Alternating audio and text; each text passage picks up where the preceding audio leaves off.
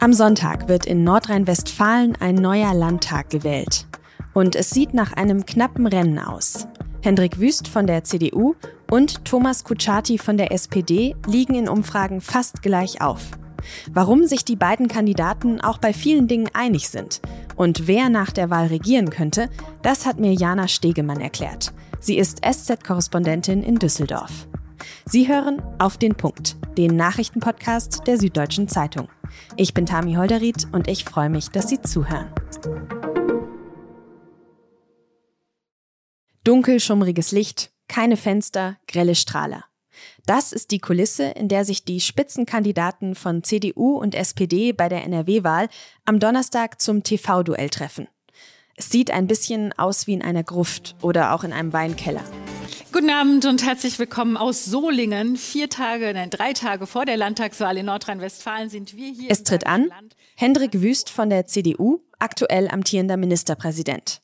Er ist erst seit wenigen Monaten im Amt. Erst seit der Bundestagswahl, nach der sein Vorgänger Armin Laschet nach Berlin gegangen ist. Und ihm gegenüber steht Herausforderer Thomas Kutschaty von der SPD.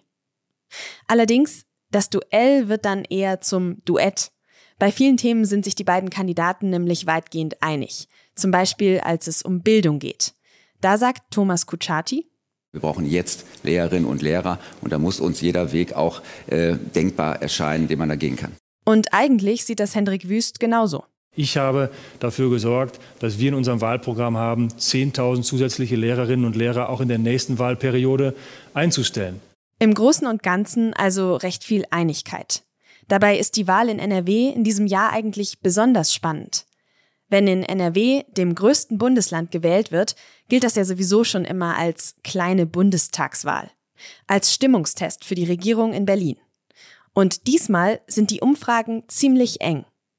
Aktuell regiert Wüst mit einer schwarz-gelben Koalition. Die hätte laut Umfragen aber keine Mehrheit mehr, vor allem weil die FDP schwächelt. Und auch der erste Platz für die CDU, der gilt gar nicht mehr als sicher. Wüst liegt laut einer Umfrage von Freitag bei 32 Prozent. Die SPD mit Thomas Kutschaty kommt schon mit 29 Prozent dahinter. Deshalb werden jetzt auch die kleineren Parteien wichtiger. Vor allem die Grünen mit der Spitzenkandidatin Mona Neubauer. Die stehen aktuell bei etwa 17 Prozent. Meine Kollegin Jana Stegemann begleitet den Wahlkampf in NRW schon seit Wochen und mit ihr habe ich über die anstehende Wahl gesprochen. Jana, sprechen wir doch erstmal über das, was die Menschen in NRW gerade so beschäftigt. Was sind denn deiner Meinung nach die entscheidenden Themen bei dieser Landtagswahl? Äh, ja, die Landtagswahl wird komplett überschattet vom Krieg, was ja auch klar ist. Also es ist ein Wahlkampf im Ausnahmezustand, wobei man auch nicht unterschätzen darf, dass die Leute vor Ort natürlich schon solche Probleme haben wie kaputte Straßen, die Rammedetalbrücke, ähm, geschlossene Schulen, ist natürlich nach zwei Jahren Corona auch ein großes Thema, äh, die Schulpolitik. Nicht vergessen darf man auch, auch wenn das im Wahlkampf jetzt keine große Rolle gespielt hat, aber in den Flutgebieten von NRW ähm, wird noch immer aufgeräumt. Äh, die Menschen in den Flutgebieten sind ähm, teilweise auch wütend, traurig. Also es gibt schon diese Landesthemen, aber trotzdem hatte man im Wahlkampf das Gefühl, viele treten hinter dem Horror des Kriegs zurück. Um manche von diesen Landesthemen zumindest ging es ja jetzt auch beim TV-Duell der Spitzenkandidaten am Donnerstag. Das war ja aber wohl trotzdem eher so eine Art Duett als Duell, sag ich mal. Sind die beiden Kandidaten sich denn da wirklich in so vielen Sachen so einig? Also es war schon sehr skurril, weil sie liefern sich ja eigentlich ein Kopf-an-Kopf-Rennen und man dachte sich so, jetzt müssen doch die Attacken mal kommen. Das war die erste und einzige Chance auch für, für beide einfach im Live-TV sich doch mal einer großen Öffentlichkeit wirklich zu, äh, zu präsentieren. Und ähm, wenn man sich die jetzt mal anschaut, bei den, natürlich sind sie bei unterschiedlichen Parteien, aber es treten da ja eigentlich zwei äh, Männer mittleren Alters an, die ähm, beide Juristen sind, beide katholisch, beide leben noch immer da, wo sie auch aufgewachsen sind, beide sind Väter. Sie haben viele Gemeinsamkeiten und ähm, beide stellen gerne den Aufstieg durch Bildung in ihren, den Fokus ihrer Politik. Ähm, sie sind sich einig da, da, dabei, dass sie die Lehrer besser, also gleich bezahlen möchten, also Grundschullehrer genauso äh, wie Gymnasiallehrer. Sie sind sich einig, was sie die Pflegekräfte entlasten müssen. Sie sind sich einig, dass die Polizei ausgebaut werden muss. Also sie haben viele Gemeinsamkeiten, muss man sagen. Und natürlich gibt es Unterschiede, weil ähm, die sind ja nicht bei einer Partei, aber Dann sprechen wir doch jetzt direkt tatsächlich über diese inhaltlichen Unterschiede, die es ja geben muss. Vielleicht zuerst mal über Hendrik Wüst. Für was steht denn der amtierende Ministerpräsident? Ähm, Hendrik Wüst gibt sich seit etwa 200 Tagen als oberster Kümmerer vom Dienst. Er ähm, hat wirklich ins Schaufenster seines Wahlkampfs gestellt das Thema innere Sicherheit, was in der CDU ja von dem beliebtesten NRW-Politiker zurzeit besetzt wird, nämlich Innenminister Herbert Reul.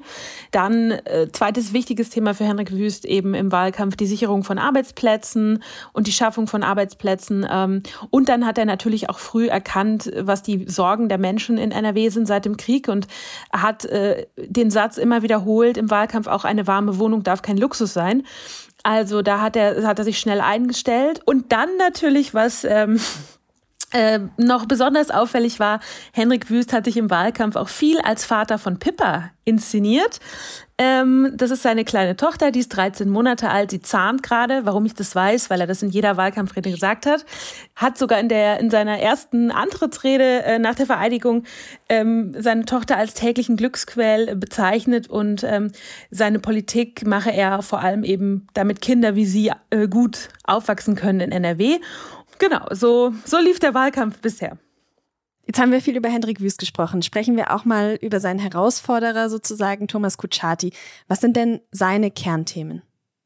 Thomas Kutschaty hat ähm, Kinder und Jugendliche in den Fokus seiner Politik gestellt. Das wurde gestern im TV-Duell auch nochmal deutlich. Insgesamt, also er möchte gerne, dass alle Kinder in NRW die gleichen Chancen haben, unabhängig vom Kontostand der Eltern oder der Postleitzahl, wo sie wohnen. Außerdem äh, legt Thomas Kutschaty den Fokus auch auf sozialen Wohnungsbau, also er will mehr Mietwohnungen, aber er ist anders. Ähm, er steht genauso wie Henrik Wüst eben, er will auch die Polizei stärken und eben die Lehrer besser bezahlen. Und ähm, ja, da ist er schon sehr ähnlich. Jetzt wird es ja an der Spitze zwischen den beiden auch laut den aktuellen Umfragen ziemlich knapp. Und deshalb werden die kleineren Parteien dann eben natürlich auch wichtiger. Besonders die Grünen, die könnten ja zum sogenannten Königsmacher werden, also dann entscheidender Faktor einer neuen Koalition sein. Wie positionieren die sich denn aktuell? Fest steht, die Grünen werden die drittstärkste Partei in NRW nach der Landtagswahl sein. Und ähm, du hast eben schon angesprochen, Mona Neubauer, die eigentlich recht unbekannt ist im Land, ist aber, ähm, wird die Königsmacherin sein. Also Mona Neubauer wird entscheiden, wer am Ende in der Staatskanzlei sitzt. Ähm, sie wird da nicht selbst sitzen, aber sie wird entscheiden, ob es Thomas Kutschaty sein wird oder Hendrik Wüst. Und ähm, sie hat auch schon angedeutet, dass sie sich einen Zweier, eine Zweierkoalition wünscht. Ähm, das heißt, es war schon so ein bisschen eine Absage ja an die Ampel. Für Schwarz-Grün würde es dicke reichen und ähm, die meisten Umfragen rechnen eben mit Schwarz-Grün. Aber es könnte ja auch das Szenario geben, dass Wüst mit der CDU die Wahl gewinnt, aber es eben vielleicht trotzdem für Rot-Grün reicht, oder? Glaubst du, sowas wäre dann auch realistisch? Ja, klar, Rot-Grün wäre knapp auch möglich. Ich glaube, es hat am Ende einfach damit zu tun, die Grünen werden jetzt schauen, wer macht ihnen das beste Angebot. Hm. Und danach werden sie entscheiden. Also am Ende ist es so, ähm, die grüne Basis in NRW würde lieber mit der SPD zusammengehen, das ist klar, weil sie so eher als links gilt, also die grüne Basis. Aber Hendrik Wüst hat ja schon bei einem sehr wichtigen Thema ähm, angedeutet, dass er ähm, zu einem Zugeständnis bereit ist und das ist eben der Kohleausstieg bis 2030. Da hatte ähm, bisher äh, Kuchati immer gesagt, nee, mit ihm nicht machbar. Gestern allerdings im TV-Duell hatte, hat Kuchati das dann so ein bisschen aufgeweicht. Das heißt, kann sein, dass er auf einmal auch ähm, zum Kohleausstieg bis 2030 bereit ist.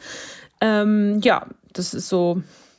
Mhm. Also da umwerben quasi beide, beide großen Koalitionspartner den kleineren, die Grünen. Aber was ist denn mit der FDP? Könnte die dann tatsächlich der größte Verlierer in NRW sein? Ja, wahrscheinlich schon. Wahrscheinlich wird es so kommen. Also für Schwarz-Gelb wird es nicht mehr reichen wie bisher. Und ähm, die, die FDP ist extrem abgerutscht. Äh, der, die neueste Umfrage sieht sie bei 6 Prozent. Ähm, sogar die AfD hat, kriegt einen Prozentpunkt mehr laut dieser Umfrage, nämlich 7 Prozent. Also die FDP ist extrem abgerutscht, was glaube ich auch vor allem damit zu tun hat, dass eben die FDP-Schulministerin ähm, Yvonne Gebauer in den vergangenen Jahren so im Fokus stand und so den, äh, ja, die Wut der Eltern auf sich gezogen hat in der Corona-Pandemie. Und das merkt die Partei jetzt und bekommt es deutlich zu spüren. Also die FDP ähm, wird keine große Rolle mehr spielen. Das klingt jetzt tatsächlich alles so, als würde es sehr spannend werden am Sonntag. Wo wirst du denn den Wahlabend dann verbringen? Von wo wirst du berichten? Ähm, ich werde bei der Wahlkampfparty der CDU sein und später im Landtag. Deswegen, ja, freue ich mich auf Sonntag und würde jetzt persönlich sagen, ich denke auch schwarz-grün wird es. Aber ich lasse mich da überraschen und ähm, alles ist möglich. Und alles, was ihr berichtet, gibt es dann natürlich am Sonntagabend auch live auf sz.de. Vielen Dank, Jana. Gerne und bis bald. Tesla-Chef Elon Musk hat zuletzt Schlagzeilen gemacht, weil er Twitter kaufen wollte. Jetzt hat er seine Pläne nach eigenen Angaben vorübergehend auf Eis gelegt. Das hat er natürlich auf Twitter bekannt gegeben. Eigentlich wollte er 44 Milliarden Dollar für den Kurznachrichtendienst zahlen. Dass der Kauf jetzt erstmal ausgesetzt ist, begründet Musk mit neuen Details über Spam- und Fake-Accounts auf Twitter. Musk sagt, er will das soziale Netzwerk weiterhin kaufen, aber erst, wenn nachgewiesen wird, dass dort weniger als 5% der Accounts fake sind. Nach mehr als sechs Wochen Funkstille hat Bundeskanzler Olaf Scholz wieder mit dem russischen Präsidenten Wladimir Putin telefoniert. Scholz forderte in dem Telefonat nach eigenen Angaben ein sofortiges Ende des Ukraine-Kriegs. Scholz hat das Telefonat schon am Freitagmorgen im Verteidigungsausschuss des Bundestags angekündigt. Und dabei hat er gesagt, dass es wieder mehr diplomatische Beziehungen geben müsse. Aus dem Kreml heißt es zu dem Gespräch, Putin habe ausführlich über Russlands Ziele in der Ukraine informiert. Das Gespräch habe auf deutsche Initiative stattgefunden, so der Kreml.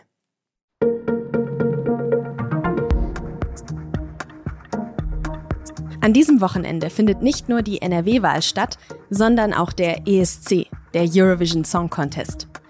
Ich persönlich habe den, glaube ich, seit Lena Meyer-Landrut nicht mehr verfolgt, aber ich lese trotzdem sehr gerne, was meine Kolleginnen und Kollegen darüber schreiben. In der SZ von Samstag finden Sie zum Beispiel eine Reportage von Holger Gerz aus Turin. Damit sind Sie dann auch perfekt auf den ESC-Abend vorbereitet. Redaktionsschluss für Auf den Punkt war 16 Uhr. Produziert hat diese Sendung Justin Patchett. Ich sage vielen Dank fürs Zuhören und ein schönes Wochenende.